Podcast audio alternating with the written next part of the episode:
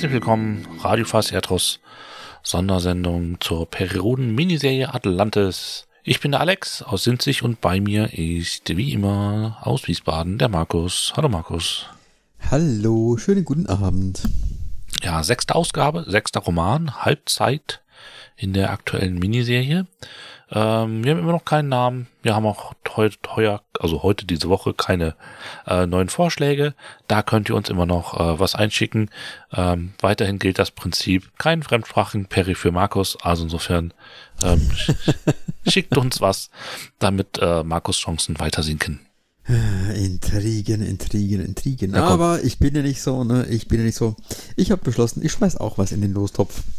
Du bist also, ja reich beschenkt worden. Ja, erzähl mal. Ich bin, ich bin beschenkt worden, tatsächlich. Ich habe diese Woche ganz unverhofft ein Päckchen, also ein Pappumschlag aus dem Briefkasten geholt, Absender, ein uns aller, allen bekannter Verlag in Raststadt. Wer könnte das Und sein? Inhalt, äh, Schlüsselbänder, Kugelschreiber, Notizblöcke, Sticker, so eine schwarze Stoff, Tasche mit einem Kopf drauf. Cool. Ähm, alles bedruckt mit dem Schriftzug Perry Roden. also ganz unverhofft. Ähm, also eigentlich sind meine Kinder schuld, ne? die haben mir ein Vatertagsgeschenk gemacht. Und ich habe dieses auch gepostet. Die machen immer so lustige Klebebilder und verwenden dann meine Perry Roden Sticker, um die ein bisschen so zu dekorieren. Das sind immer so ähm, irgendwie so Raumschiff- äh, oder, oder Weltraumdarstellungen, die werden dann mit Perry Roden Stickern dekoriert. Und irgendwie entspannt sich aus diesem Post, den ich auf Twitter gemacht habe, ein kleiner Dialog mit äh, der Perry Roden Redaktion. Und die haben dann scheinbar beschlossen, meine Kinder wieder mit Stickern zu versorgen. Äh, ich habe die Sticker auch brav weitergegeben. Der Rest hat die Kinder nicht so sehr interessiert, irgendwie aus irgendwelchen Gründen. ähm, es könnte ja sein, dass sie schon genügend radiofreies Erdruss-Lesezeichen haben, sodass die Perioden-Lesezeichen immer ganz so spannend sind. Jedenfalls, ich brauche keine drei Schlüsselbänder und äh, fünf Kugelschreiber. Von dem ganzen Zeug würde ich dann auch was in das Gewinnerpaket stecken. Also nicht nur ein ausländischer Perry sondern auch noch ein bisschen Merchandise dazu. Also nehmt teil, lasst euch die Chance nicht entstehen, äh, nicht entgehen. Oh, nicht, nicht entstehen. die Chance haben wir entstanden lassen, entstehen lassen. Ihr genau, könnt es euch nicht entgehen lassen. Was übrigens auch mit dabei war, war ein, so ein Postkärtchen mit der Ankündigung der neuen Staffel bei Perry Roden Neo. Die Odyssey heißen wird und irgendwas mit Gehirnen zu tun hat, offensichtlich. Mhm. Ähm, das können wir eigentlich auch gleich erwähnen, ne? Weil äh, der Auftaktband dieser Staffel, Band 280, wird ja oder wurde geschrieben von Lucy Good und am 13.06.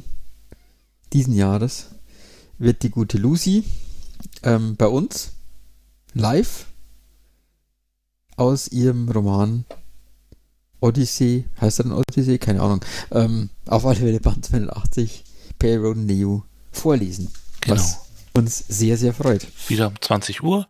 Dann werden wir ein bisschen klönen und um 20.15 Uhr ähm, wird sie dann etwas lesen und dann äh, danach bestimmt auch noch ein bisschen ähm, quatschen. Ihr könnt Link gibt's dann über unsere äh, Webseite und wenn ihr euch im Chat beteiligen wollt, müsst ihr zwangsläufig bei uns auf den Discord-Server kommen.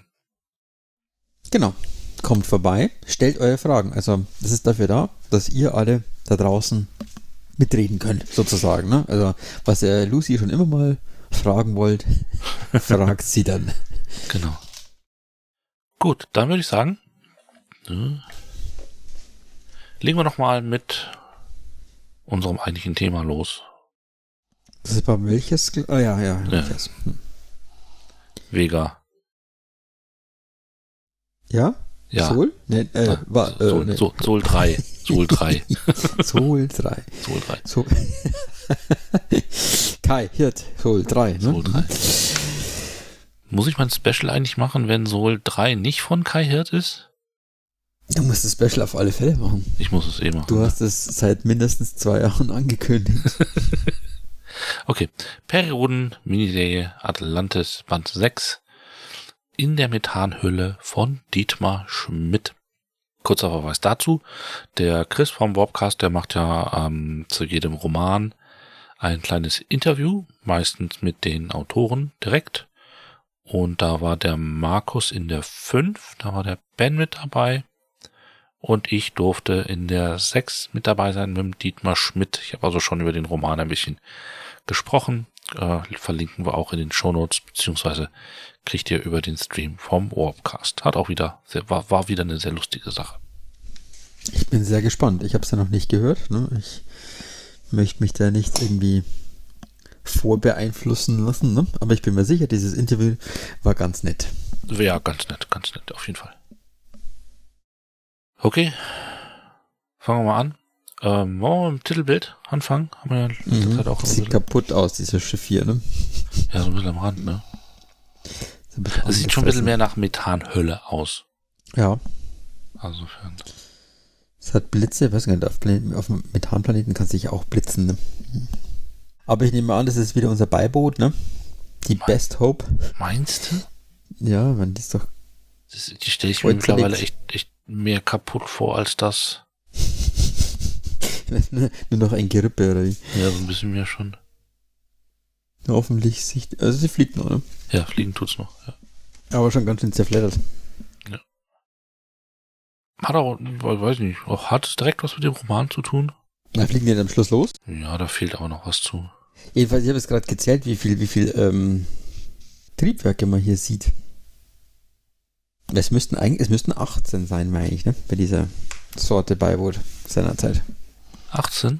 Ich glaube, das langt nicht. Kommst du aber nicht hin, oder? Nee. Da sieht man zwei, vier, fünf. Rückseite nochmal. Vielleicht 12. Ja, so, ja, so ein Dreh. Ich glaube, es waren immer 18. Ich glaube, es gab äh, immer, immer so sechs Konverter und dann immer so drei Triebwerksöffnungen pro Konverter. Aber gut. Das kann ja vor 10.000 Jahren oder 13.000 Jahren Handlungszeit Ja, genau. auch ganz anders gewesen sein. Ja, früher war alles anders. Das hat man nochmal grundlegend überarbeitet. Ja, dann würde ich sagen, der gute, das ist Arndt, ich habe den Namen vergessen, Arndt Drexler, Andrexler. Ah. Mhm. hat ja auch, war es bei Twitter oder Facebook, haben ein bisschen gequatscht über die Entstehung oder über das Titelbild von Band 5. Okay. Das war recht spannend, mir gefällt es trotzdem nicht. Egal, das finde ich ziemlich cool, sehr atmosphärisch, da passt das Grün auch wieder. Ja, Ziemlich cool. definitiv. Ja. Insofern. Das Okay. stimmt. Dann würde ich sagen, lass uns doch mal in den Roman hineingehen. Genau. Wir befinden uns immer noch auf, auf Galkorax, also wo wir im letzten Roman am Ende auch waren. Und im ersten Kapitel, ich habe hier notiert, Marx zerlegen die LT4. Vor allen Dingen äh, Bericht Atlan. Ne? Also Ja. wir erleben, also die Atlan-Ebene ist aus Perspektive Atlan ganz Mhm. klassisch äh, geschrieben. Genau. Und ich finde es äh, schon mal vorwegnehmen sehr schön, weil man da ähm, sehr viel Innenleben von ihm halt einfach auch mitkriegt, ne? durch diese Ich-Perspektive. Mhm. Ja, er hat ein paar Szenen, wo er so sagen wir, den Anführer raushängen lassen muss und Dinge tun muss, die er vielleicht gar nicht unbedingt so gerne machen möchte. Und man kriegt es dann wunderbar mit. Also man lernt diesen, in Anführungszeichen, jungen Atlan äh, ziemlich gut kennen. Ja, auf jeden Fall. Ich spoiler ganz kurz aus der äh, Webcast-Folge, ähm, wo ich den Dietmar gefragt habe, ich halte mir kurz die Ohren zu. das ist nicht schlimm. Ob, ob, kein Major-Spoiler. Jetzt nimm die Finger aus den Ohren. Bitte? 42. Okay, alles klar. Also einfach, wo er sagt, ähm, ich hatte ihn gefragt, ähm, ob es für ihn von vornherein klar war, dass er aus der Perspektive aus Atlant schreibt. Und er meinte, nee, wäre es zunächst nicht gewesen, aber er hat sich gesagt, ist halt immer die Frage, wann kriege ich nochmal die Möglichkeit, Atlant zu schildern und dann, äh, wann Mhm. kriege ich nochmal die Chance, das so ganz klassisch zu machen. Fand ich cool. Mhm. Ja, hat er gut gemacht, Ja. finde ich. Ja, was, was mir hier besonders gut gefällt, ist, also, also gerade am Anfang, ist eben ähm, so ein bisschen diese Humorlosigkeit der, der mit der Marx, Mhm. weil sie irgendwie so mit diesen, mit diesen Emotionen der Akoniden irgendwie nicht so parat kommen und das finde ich super lustig. Mhm. Also es zieht sich ja durch durch diesen Roman, ne? Schon in, in dieser ersten Szene. Ähm, dieses Aufeinandertreffen dieser beiden Kulturen und an diese, diese, diese Gefühlskälte der Marx auf der einen Seite, diese Überheblichkeit der, der Akoniden auf der anderen Seite, das ist, ähm, ja, das ist eigentlich das Thema dieses ganzen, Hm. also dieser Ebene auf alle Fälle. Ja. Ne? Also kommt ja mal hinten so ein bisschen in der Action untergeht, finde ich so. Also Ich finde es am Anfang fand ich es irgendwie deutlicher. Ja, klar. Man kann nicht alles haben. Und was ich hier auch schon schön finde, in, der, in dem ersten Ding, ähm, ist, ist äh, der, der Dietmar Schmidt ist ja Chemiker, ursprünglich mal ne, gewesen. Und das schlägt dann in dem Roman auch wieder mal durch. Also er macht es ja immer, ich glaube, in seinen Geschichten, dass immer solche, so, ja, Chemikerwissen einfließt in die ganze Geschichte. Ne? Also zum Beispiel, also muss man kurz finden, gucken, wo die diese, Stelle finde. Ich glaube, du meinst Seite 10 ganz am Ende. Nein, ich meine Seite 6 im Heft, an der linken Spalte. Da sagt nämlich also ein Mark, also eine technische Unzulänglichkeit ihrer Ausrüstung ist uns nicht anzulasten, entgegnete der Mark. Falls es ihnen an den chemischen Grundkenntnissen mangeln sollte. Ammoniak ist eine Base, ein saurer Anzugfilter bindet das Gas zuverlässig.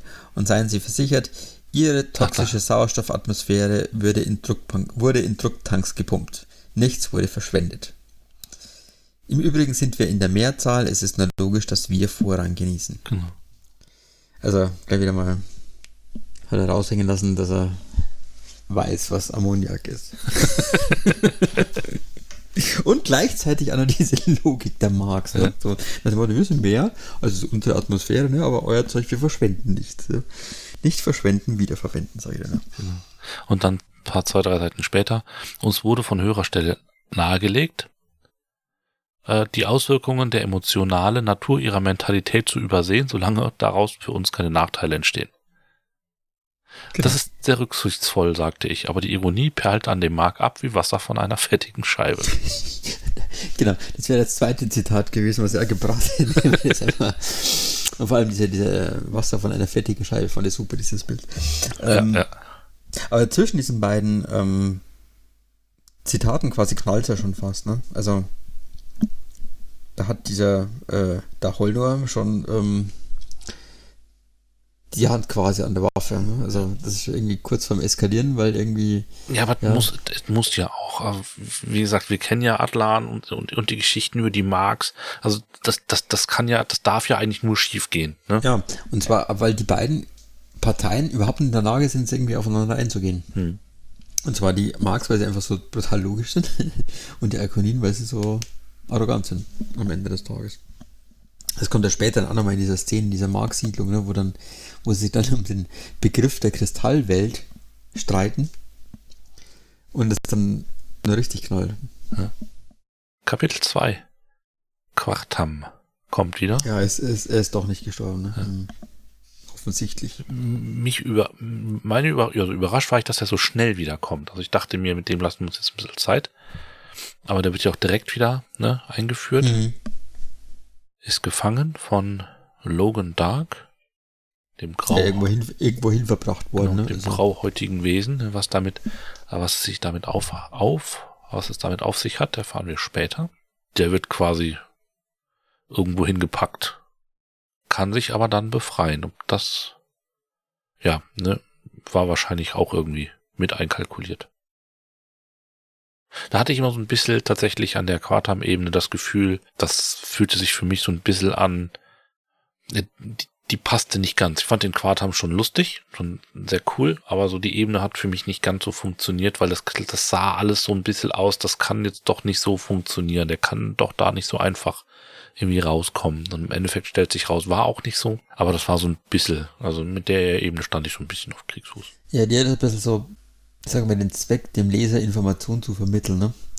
Was alle anderen halt noch nicht haben, also was die anderen Figuren noch nicht wissen. Ja.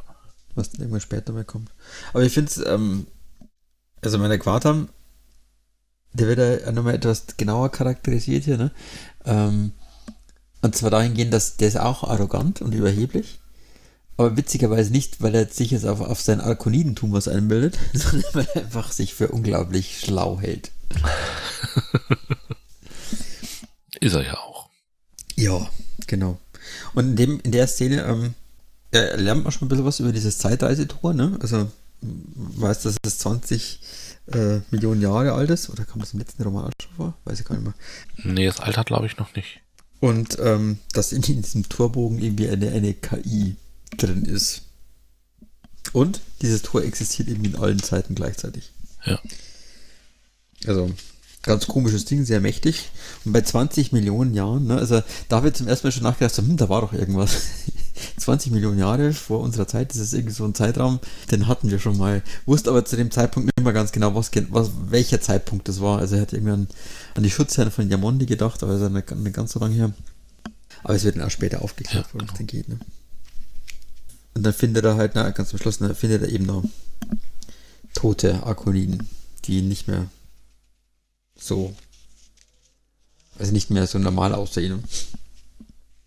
Ja, so ein bisschen, bisschen gruselig war es schon, ne? Ja, ja, definitiv.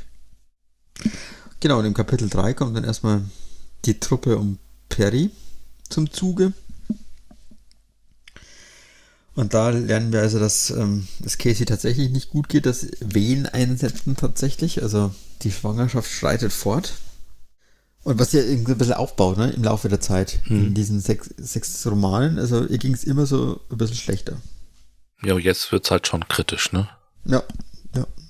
Und ist das jetzt hier, wo Sichu dann quasi sie mit Magnesium, Magnesium ja, genau. ne? Da kommt nämlich das nächste Chemo-Bubble vom, vom Schmidt. das heißt, sie versuchen halt, sie sind ja im Prinzip draußen, ne? Das heißt, ähm, sie können natürlich irgendwie Casey irgendwie nicht, nicht, nicht behandeln. Das heißt, sie müssen halt irgendwie versuchen, irgendwie die Geburt zu verhindern.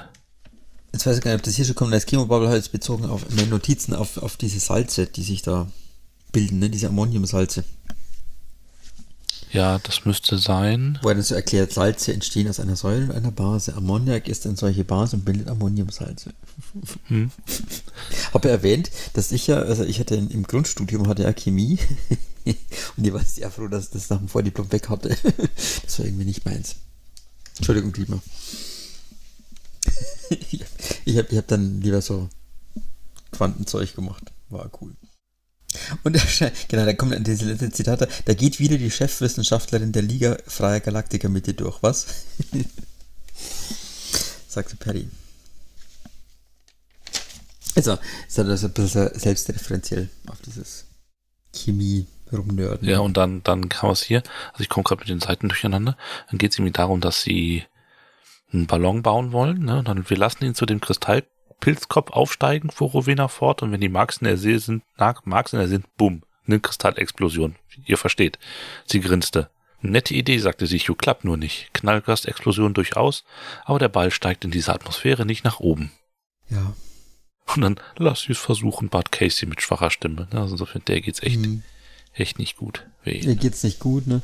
Und, ähm, aber sie ist wieder mal auf Rowenas Seite, ne? Also sie bestärkt die wieder.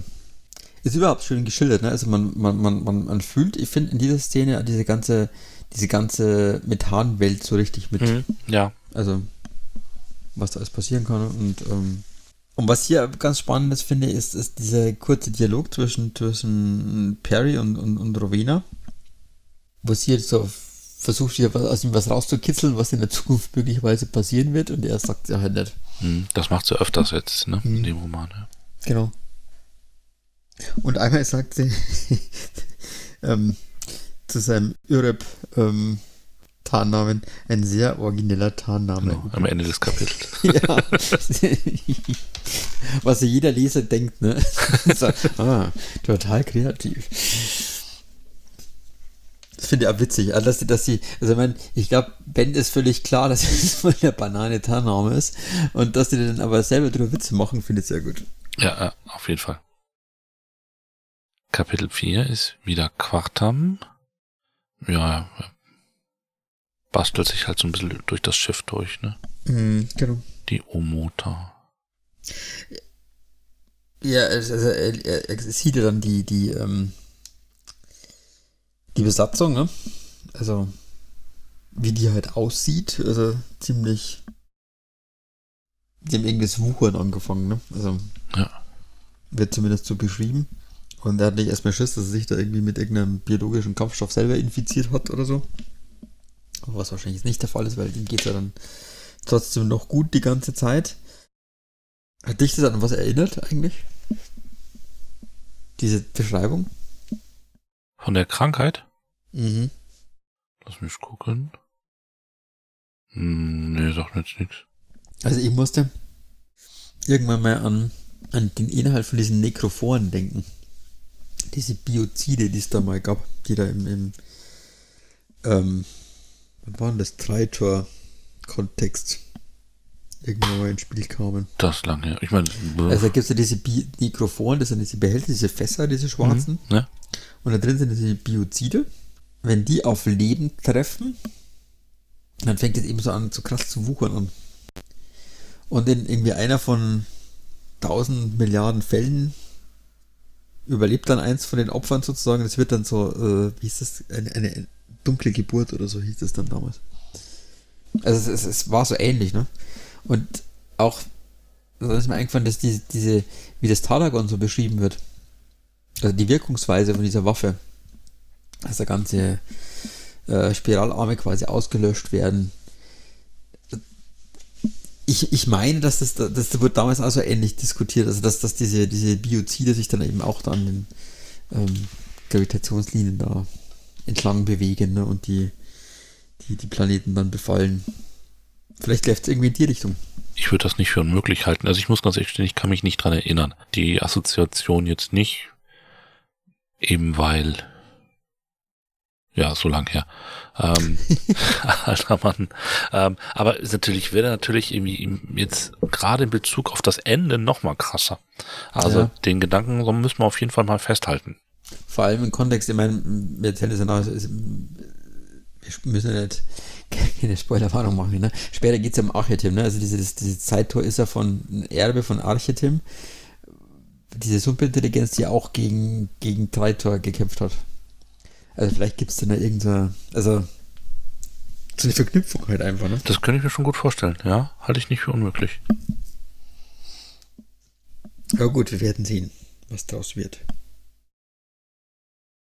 Genau, aber Quartlam hier, also, ne, also er hackt sich da irgendwie in dieses Logbuch da rein ne, und ähm, kriegt also mit, dass es, dass dieses Schiff da irgendwie abgestürzt worden ist, mehr oder weniger. Es stürzt nicht so ab, wie, wie normal was abstürzt, sondern irgendwas war da auch Seltsames los.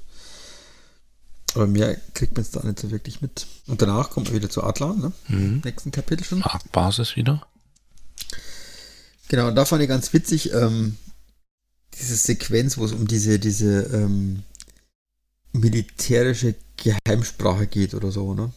Also, da gibt es irgendwelche, irgendwelche Dateien in dieser so einer militärischen Sonderschrift, die Atlan lesen kann. und ähm, der Gegtor ähm, schaltet aber auf Normalschrift quasi um, um, um quasi, weil er denkt, ne, die können es nicht lesen weil ist ja geheim. Und ähm, Atlan denkt, na, vielleicht macht er es aber absichtlich, weil er, weil er weiß, dass wir wissen, wie die Schrift funktioniert und er möchte uns ähm, glauben lassen, dass er, dass sie es nicht wissen, dass sie es wissen. dieses so Geheimdienst hin und her geplänkel, ne? Das fand ich sehr witzig. Fand ich gut. Genau, dann im Endeffekt findet eben raus, dass Rowena also diese, diese Verhöraufnahmen da gefälscht hat und ja, offensichtlich mit den Gefangenen abgehauen ist. Und er fragt sich halt, was das soll, logischerweise, ne? Was wieder ein gewisses Licht auf Rowena wirft. Also indirekt, weil sie macht das Ganze ja, weil sie ja Atlan schützen möchte, mehr oder weniger, ne? Um zu vermeiden, dass er da ins schwarze Loch hüpfen muss mitsamt dem Talagon.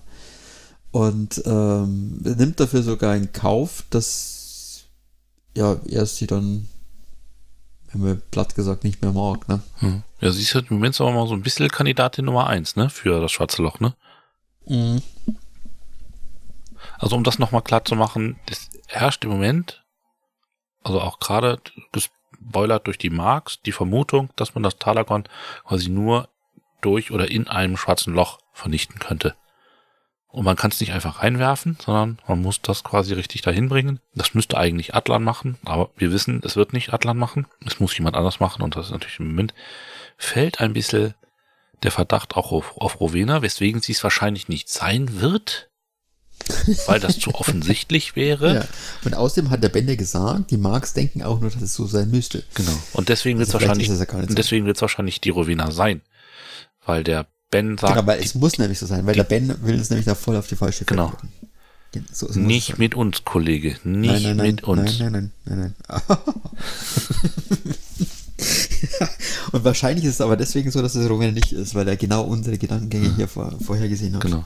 Ich warte noch auf das Video, das einfach nur auf dem YouTube-Kanal einfach nur sagt, doch mit euch. Ende. Sehr gut. Alles okay. Ja. Kapitel 6, wieder Umota. Genau. Quartam also macht wieder Dinge. Quartam kämpft sich weiter durch dieses Schiff. Ähm, es wird irgendwie klar, ne, dass die Arkoniden sich schon länger im Krieg befinden.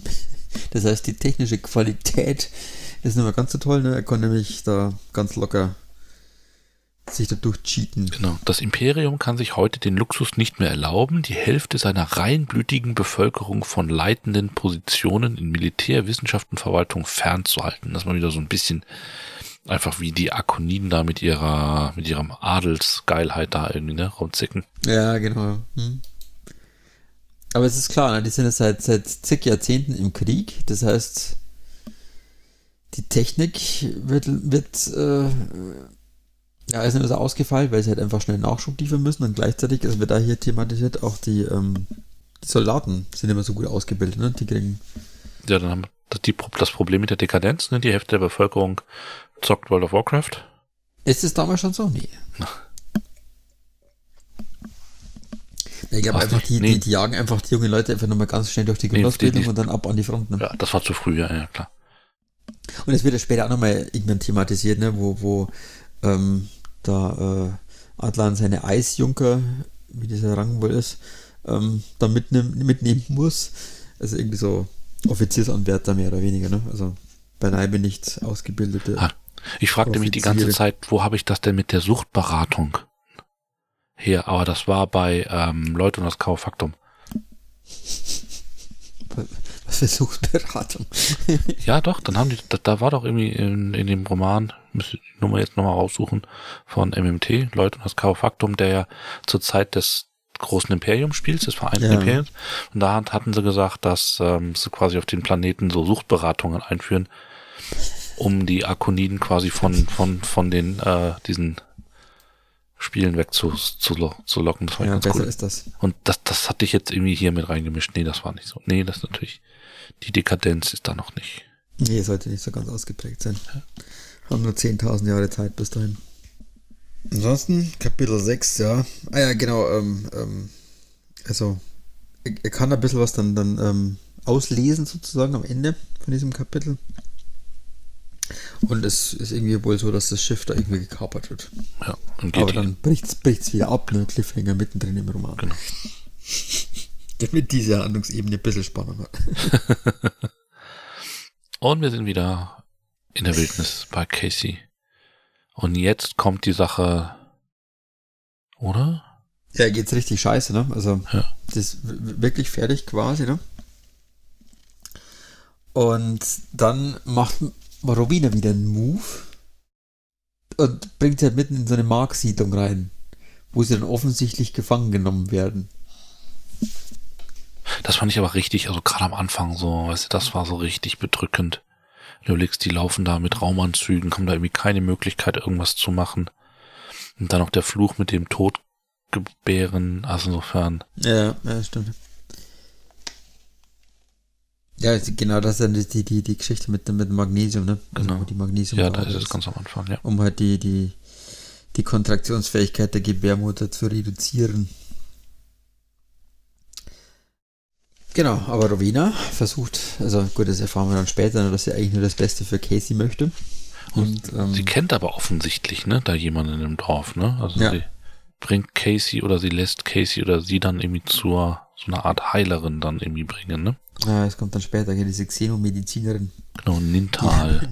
nicht nur, nicht nur schwangere äh, Atlanterinnen ähm, kurieren kann, sondern auch lustige Experimente an allen möglichen anderen Lebewesen durchzieht.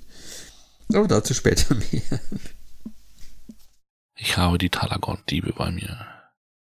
Genau, das ist so dann der ja, man merkt, dass sie halt wieder ne, zwischen den Fronten irgendwie, ne, mit oder mit den ganzen äh, Gruppen spielt. Ne, sie stellt Perry dann irgendwie als Talagon-Dieb vor, aber andererseits sagt sie denen, ne, wenn ihr diesen Prago überleben wollt, tut, was ich sage.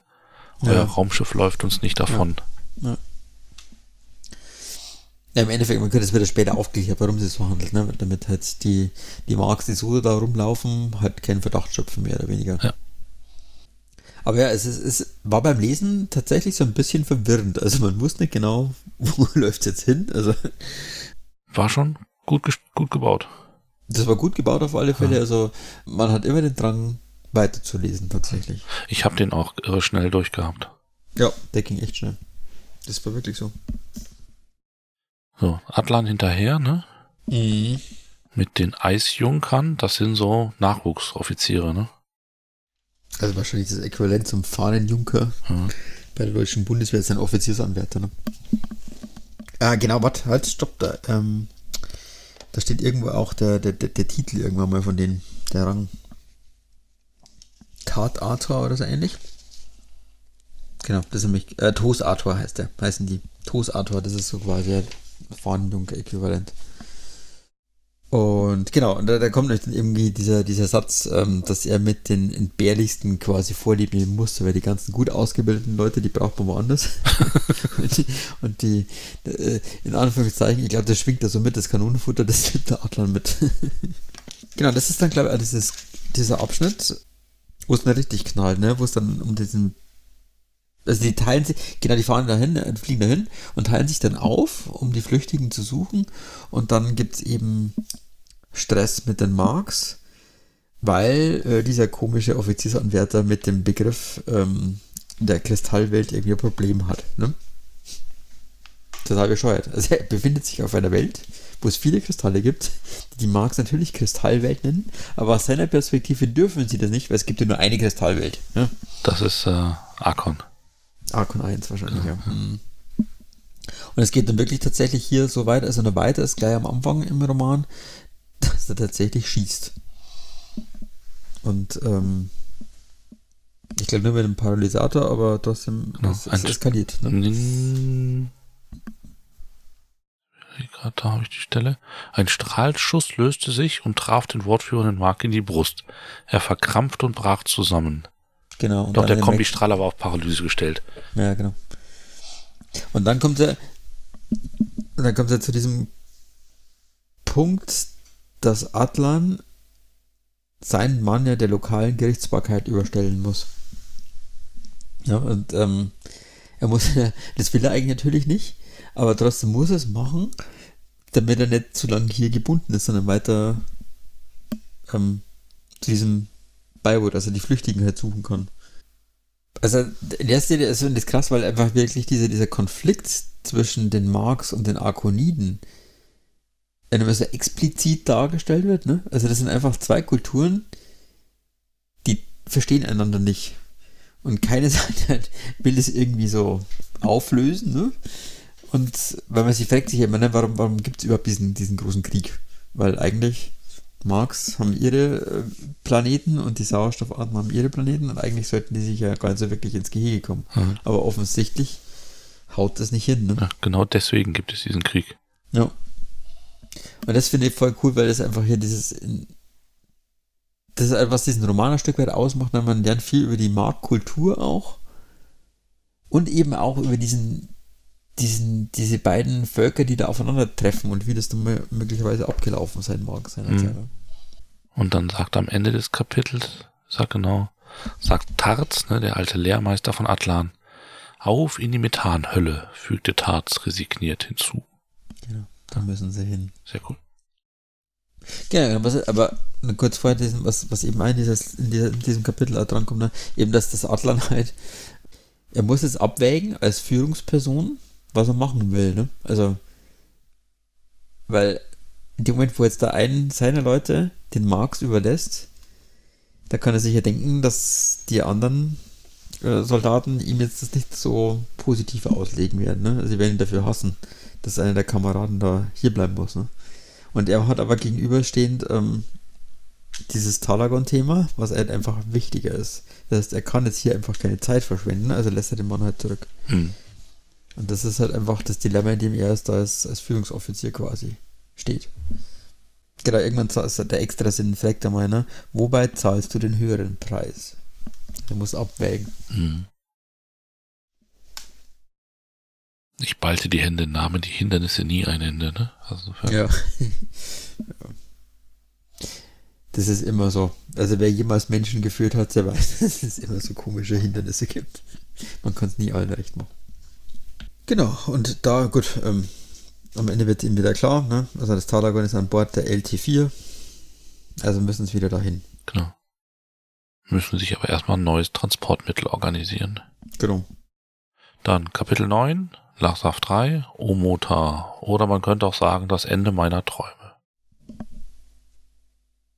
Wieso deiner Träume? Ja, weil wir haben ja also. wieder Quartam.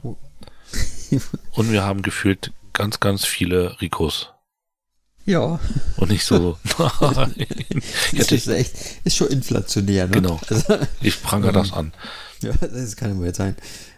Ich hatte ja schon so ein bisschen, ne, dass ähm, die Hoffnung immer noch, dass der Rico von der LT4 unser Rico wird, aber der Rico war halt einfach, einfach nur irgendein random Rico. Ja, aber vielleicht, vielleicht will uns das Ben nur denken machen. Hm. Man weiß es nicht. Auf alle Fälle werden diese Roboter jetzt irgendwie ausgeschlachtet.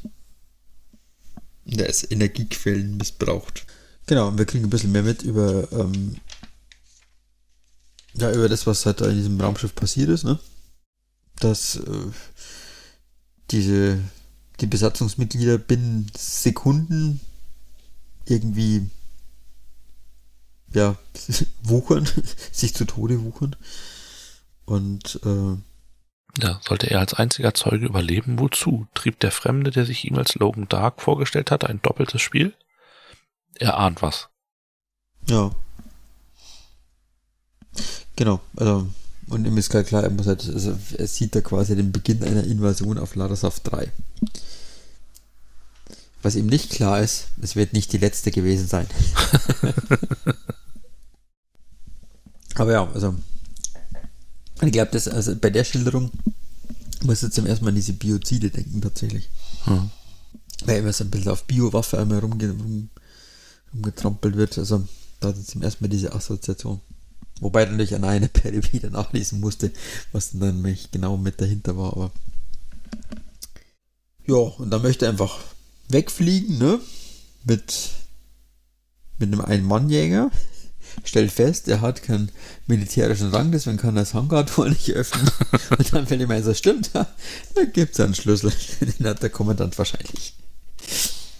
Das ist ja irgendwie schräg, ne? Wenn man bedenkt, dass es irgendwie so einen kleinen Stift gibt, den man irgendwo dann reinsteckt an der richtigen Stelle. Da funktioniert das alles.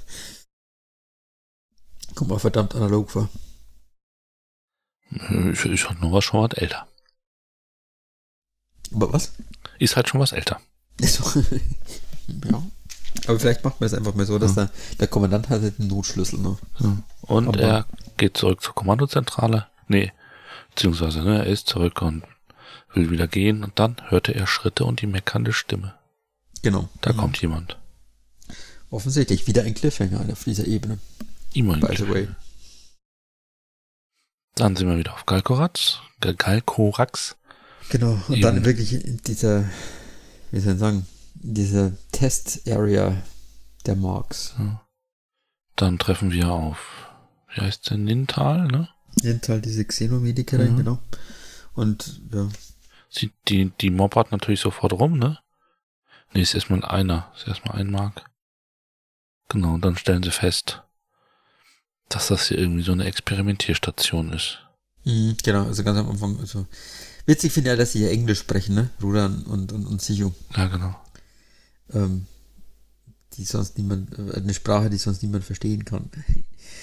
Und sie beschließen zu fließen, äh, sie beschließen zu fliehen, weil sie nicht als Probanden hier enden möchten. Verständlicherweise.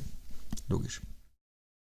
Aber eben, genau, dann gibt es eben diese Nintal, diese, diese Xenomedikerin, die eben ähm, aus ihrer Perspektive spezialisiert ist auf Gift, Giftgasatmer Alkonoiden-Typs. das fand ich sehr schön, ja. Aber genau ihre Perspektive ja, ne? Weil ja. aus ihrer Perspektive ist es äh, genau andersrum. Sie kümmert sich um Cassie. Genau. Und ähm, das fand ich doch schon irgendwie einen ziemlich coolen Kniff. Ja, genau. Also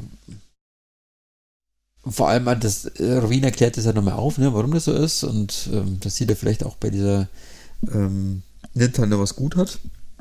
Und mit anderem dieses, dieses besondere Verhältnis, was sich da zwischen Rowena und Casey mittlerweile aufgebaut hat, nochmal klar. Ne? Weil äh, Rowena sagt an einer Stelle, ähm, wer für mich kämpft, für den kämpfe ich. Mhm.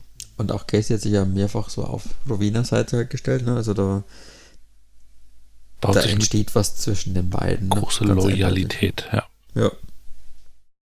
Und dann ähm, nochmal sehr schön. Äh, muss mal gucken, ob ich diese, dieses Stelle finde, eine Mischung wieder, der Chemiker Dietmar Schmidt kombiniert die Marxische Logik.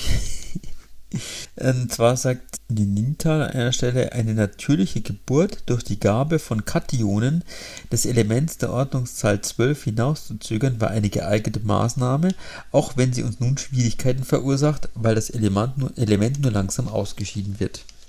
Und da geht es eben um diese Magnesiuminfusion, die Casey vorher bekommen hat. Ne? Mhm. Also es zieht sich durch durch diesen Roman, ne? also diese, diese Mark-Perspektive und ähm, die Art und Weise, wie die, wie die denken und handeln und agieren, ähm, das, äh, ja, das macht das Ganze sehr lebendig, finde ich.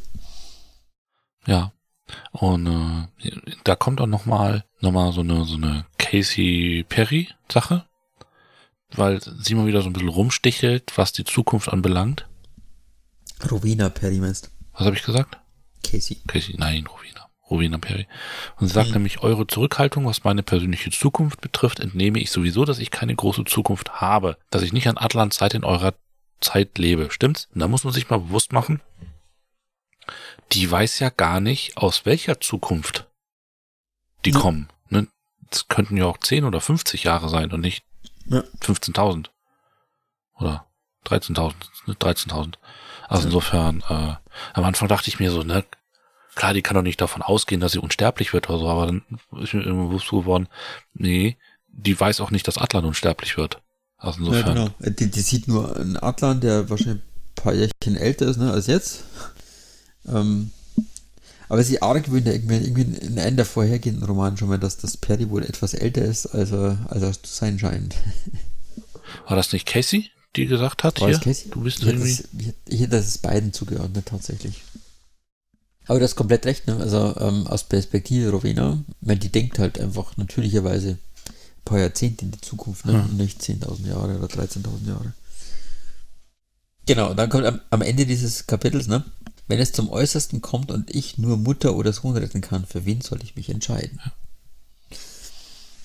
Das ist natürlich schon auch eine krasse Sache, ja, auf jeden Fall. Wer möchte das entscheiden, so wirklich? Hm. Das ist nicht schön.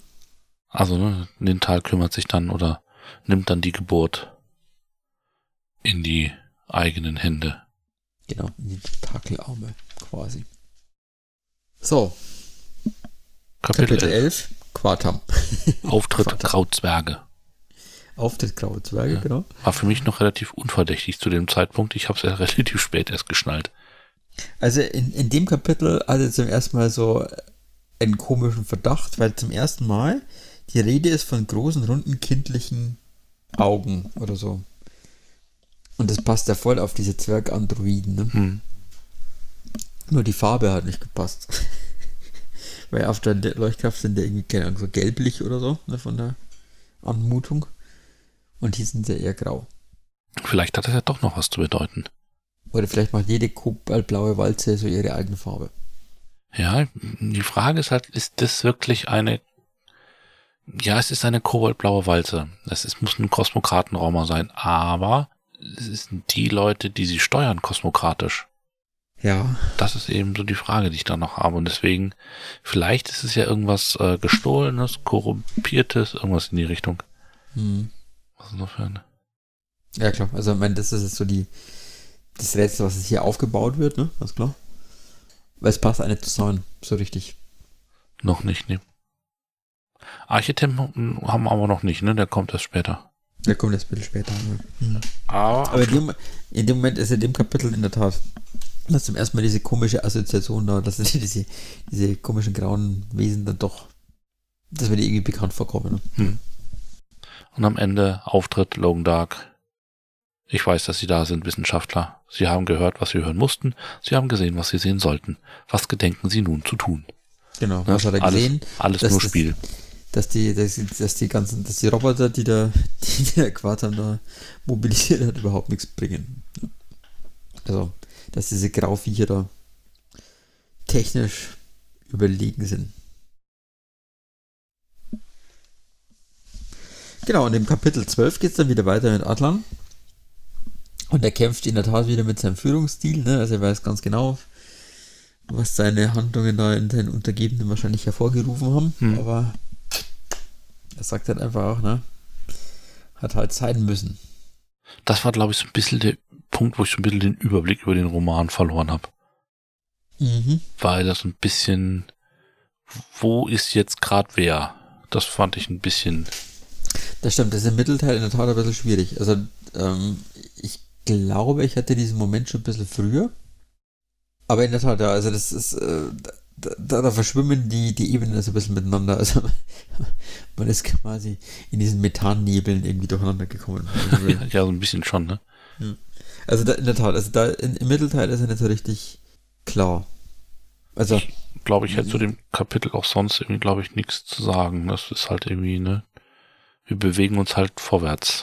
ja gut, wenn- die stürzen halt ab, ne? Weil sie in diesen komischen Sturm da geraten. Es wird auch nochmal so ein bisschen thematisiert, dass die ja doch sehr logisch sind, weil der Geek zwar irgendwie nicht verstehen kann, warum dieser alte Mann, der Tarz, da gerettet werden soll.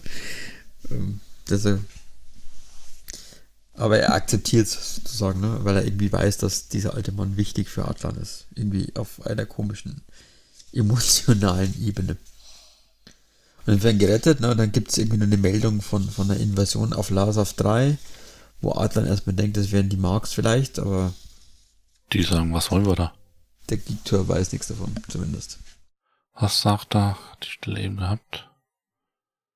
Nach dem Motto, äh, da gibt's doch nichts, was wir da holen könnten. Genau, er also genau. Das Lasav-System weist keine warmen Wasserstoffwelten Ja, genau. auf Mhm. und ist für uns daher von nachrangigem Interesse. Keine Siedlungsplaneten. Von Architem wissen sie noch nichts. Genau. Tim. Ja, Kapitel 13 ist auch nicht so spektakulär am Ende des Tages. Nö. Guck grad. Casey wird sediert und es geht ein bisschen um die Frage, wo mag denn das Talagon nun tatsächlich sein? Weil man hat Casey scheinbar immer noch nicht gefragt, wo es genau hingepackt ähm, Aber man weiß, es ist irgendwie so in diesem Beiboot und man muss da wohl wieder hin. Ne? Ja. Und dann kommt Kapitel 14. Kapitel 14 ist ja also sehr kurz, ne? Also im Heft irgendwie Ja. kleine zwei Spalten. Aber das ist schon vollgepackt mit, Da äh, ging's dann halt rum, ne? Arche, da fällt der Name. mit Name-Dropping und allem Das- drum und dran, ne? Ja. Temporale Superpositionstor, der Zeittransmitter, ist ein Erbe Archetims. Und das war für mich so ein Ding, wo ich gesagt habe, ich hatte jetzt irgendwie gedacht, 20 Millionen, das ist schon lange her, da war man bestimmt aber mal, weil triggerte, klingelte auch irgendwo, aber ich habe nicht direkt dran gedacht und da dachte ich mir so, ja, alles klar, krasse Sache. Stimmt, ja. Ich habe dann sofort die Peripedia aufgemacht, nachgelesen, was der, was der gute Archetyp so gemacht hat. ja. Mhm.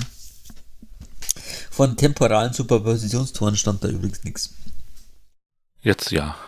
Genau, und Tolkien, ne? Also auch so ein Name, der da fällt und über den wir wohl im nächsten Roman mehr erfahren werden, ne? Guten Kai Hirt. Aber ja, hier kommt dann, also da machen sie das, äh, ich sag mal, das Tor äh, zum ganz weiten Handlungsbogen auf. Ne? Ja. Also, ben hat es ja gesagt im Interview, also dass das noch richtig groß wird am Ende, diese Geschichte. Und gut, wenn wir jetzt mit, mit dem, mit der Geschichte anfangen, mit Archetypen und so. Ich bin echt sehr gespannt, was dann dahinter steckt. Also das, ähm, ich sage ja, also mein, kleiner als die Vernichtung einer halben Galaxis oder unterhalb von Superintelligenzen machen wir nicht, ne? Also, hallo. Das äh, sind wir uns schuldig. da würde mich mal interessieren, wie so ein Leser, hier, man müsste mal mal Neuling fragen, die ja bei uns auf dem Discord ist, wie die das so sieht. List, List zum Beispiel, ne? Ja.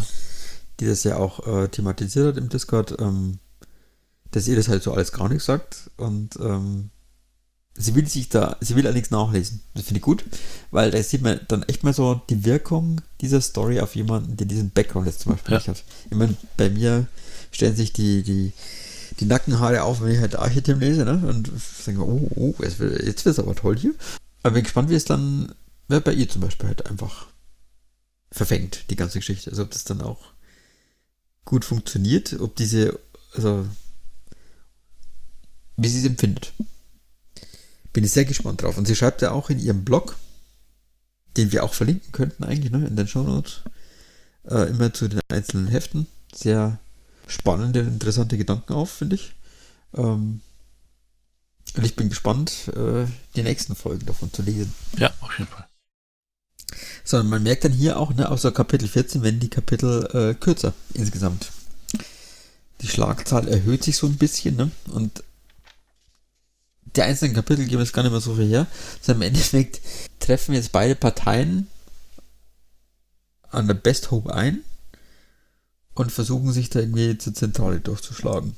Letztendlich. Also, man versucht sich gegenseitig irgendwie zu behindern. Man versucht äh, Antigraff-Schächte auszuschalten und nur den einen an in Betrieb zu lassen. Man beschießt sich. Rowena rettet Perry das Leben. Perry fällt ein alter Überrangcode ein, den er benutzen könnte vielleicht. Und hofft, dass der dann besser ist als der von Atlan. Mein Code ist besser als dein Code. Es ist doch immer so. Äh, Ganz ehrlich, äh, du gehst in irgendein so altes Raumschiff rein, ne? Und dann hast du irgendeinen alten Überrangcode irgendwie im Hinterkopf, der vielleicht funktionieren könnte. Meiner ist 1, 2, 3. Ich probiere mal 1, 2, 3, 4. Der ist bestimmt besser als deiner. Genau, so ähnlich stelle ich mir das auch vor. Und bei den Kapiteln, in Kapitel 21 Bericht Atlans 1, 2, 3, 4, 5, 6, 7, 7 Zeilen bei mir am großen Display. Warte, mal, äh, warte mal. Also 20 Zeilen. Im Heft. Und Dietmar, ich muss sagen, der Kollege Robert Corvus schreibt kürzere Kapitel. ja, ähm, aber 20 Teile ist schon gut, kurze. Ja, das war aber schon, man merkt einfach dieses Staccato, dieses Dack, Dack, Dack, Dack, Dack, Dack, Dack, ne? Ja, das klar, dann irgendwie das so. ist vom Schreiberischen her, merkst du echt einfach höhere Schlagzahlen, ne? du wechselst immer wieder die Perspektiven ganz schnell. Ähm, man sieht die beiden, die, also quasi die Parteien, die ihre, Schachzüge da vollführen. Und dann Seite, äh, Kapitel 22, letzte Zeile, letzter Abschnitt, mein Lieblingssatz aus dem Roman. Äh, äh, ne, Ro Rodens Blick schweift durch das, über das Durcheinander der Zentrale und blieb an einem ebenfalls funktionstüchtigen Pult hängen. So, ne, und jetzt kommt, ne, dann wird es Zeit, dass wir unsere Chancen erhöhen. Er ging auf die Konsole zu. Rowena, ne, du liebst doch Extratouren. Ja, Rowena aka Perry. genau. Ist das so, so macht es der Terraner, ne? Ja, und Adlan versucht dann in die, in die Zentrale einzudringen, ne? Der versucht halt, ne, das Gegenteil.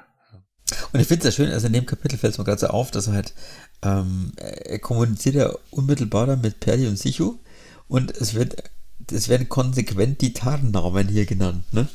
Also Ürep und äh, gerade Ukis. Weil es ist ja Perspektive Adler, ne? Also echt konsequent durchgezogen. Ähm, Finde ich sehr schön. Ich bin wirklich sehr gespannt, wie nehmen sie Adlan die Erinnerung dran, dass er später mal seinen besten Kumpel nicht unter dieser Biomol-Plast komisch Maske da wiedererkennt. Oder er ist halt einfach ein typisch unzuverlässiger Erzähler ne, und sagt dann, ja klar, Perry.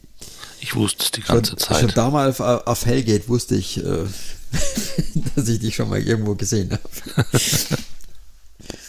da bin ich echt gespannt. Also, ähm, das kann nicht sein, dass dann diese, diese komische, diese komische Bart im Gesicht das dann ausmacht. Das kann es nicht sein.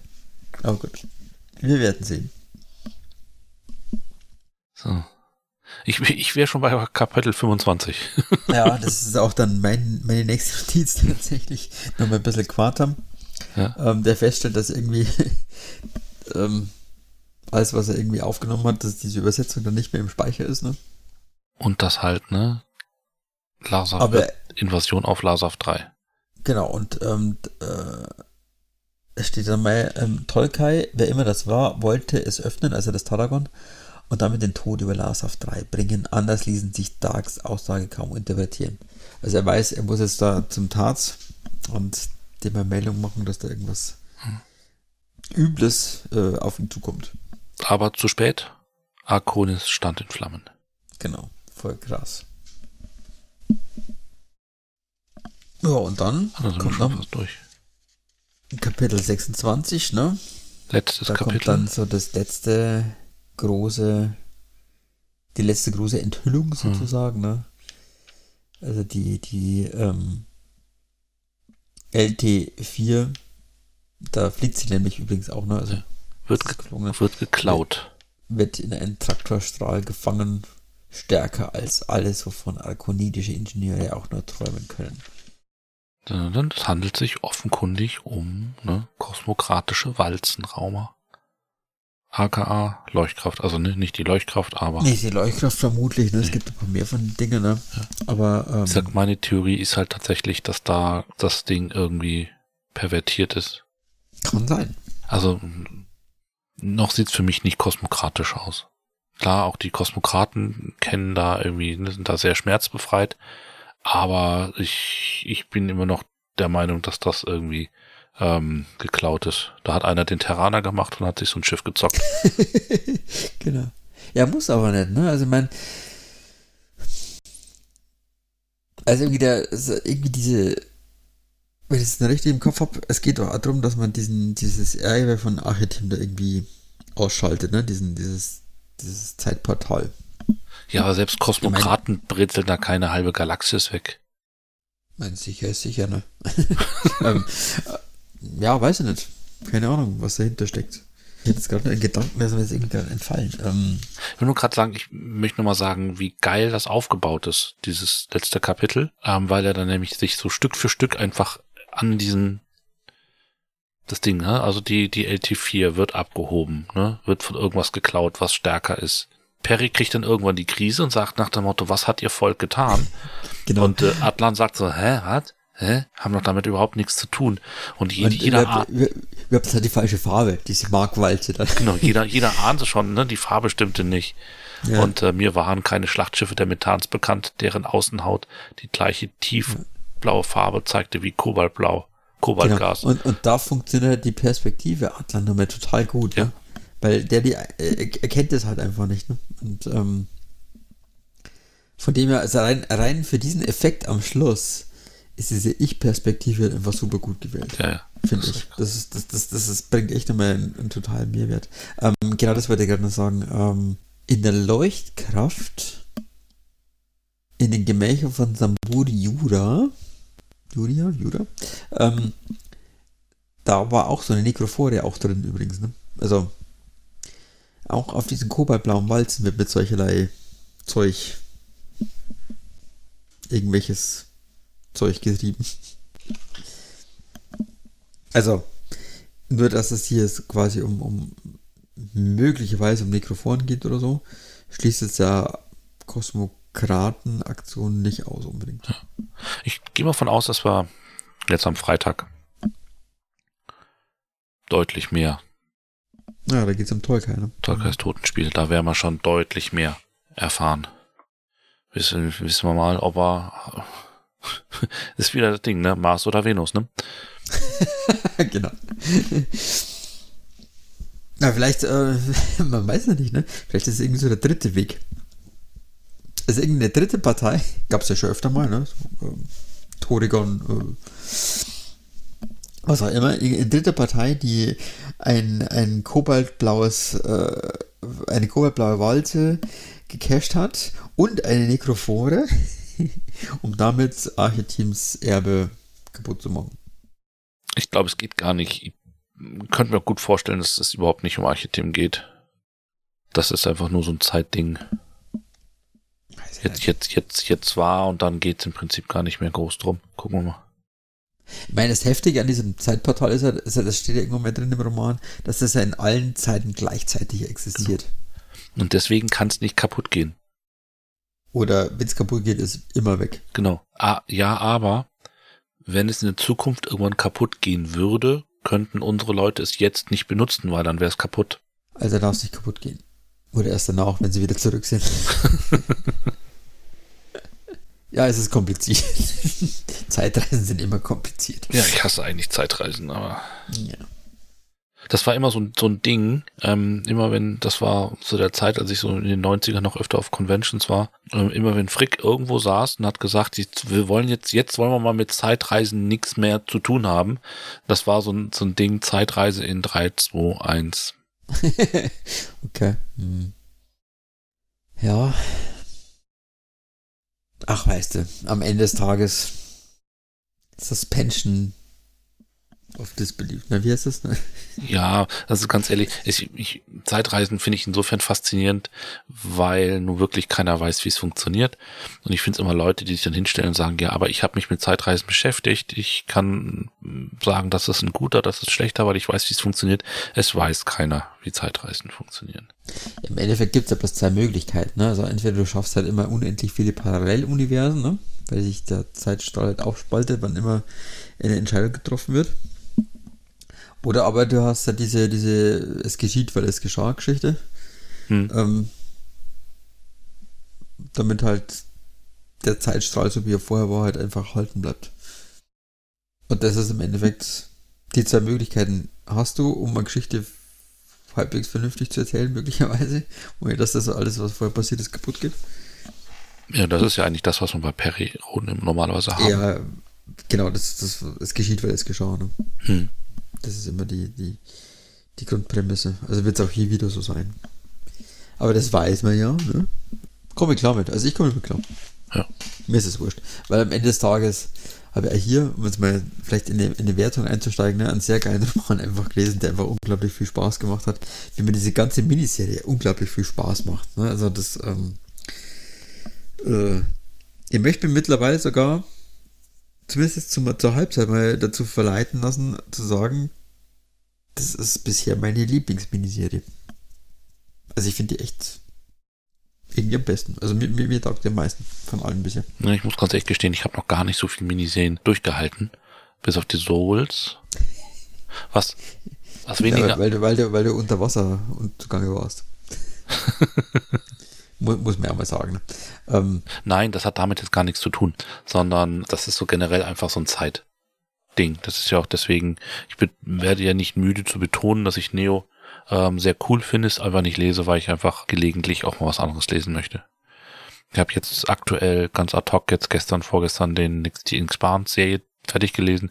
Und du schriebst davon, genau. Ich schrieb davon. Ähm, da ich versuche ein Artikelchen für unsere Webseite zu schreiben ich komme sonst einfach zu nichts. Und so, ja, da fallen dann so. halt schon irgendwie die, die, die Miniserien auch schon mal runter, aus insofern. Im Moment läuft es eigentlich ganz gut, ne? Da einfach jetzt über unsere Community, um Discord und hier wie, wie mit unserer Sache. Und ähm, das ist ein bisschen Druck dabei zu bleiben, einfach auch, ne? Aber es ist in der ja, Tat ich, ich, ich empfinde das aber gar nicht als Druck, sondern ähm, man man merkt irgendwie. Ich, ne, ich möchte anders formulieren. Betreutes Motivaz Lesen. Motivation dabei zu bleiben. Ja, ist einfach eher nochmal da. Ja, ich finde den Be Begriff betreutes Lesen ganz süß. stimmt. Das ist in der Tat so. Also immer wenn das Frühjahr kommt und die neue Miniserie da irgendwie losgeht, ja, da weiß ich, dass es stressig wird irgendwie.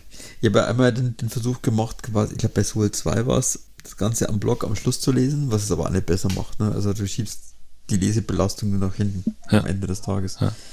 ja. gut, das ist so. Und deswegen lese ich ja kein Neo, einfach aus Zeitgründen schlecht.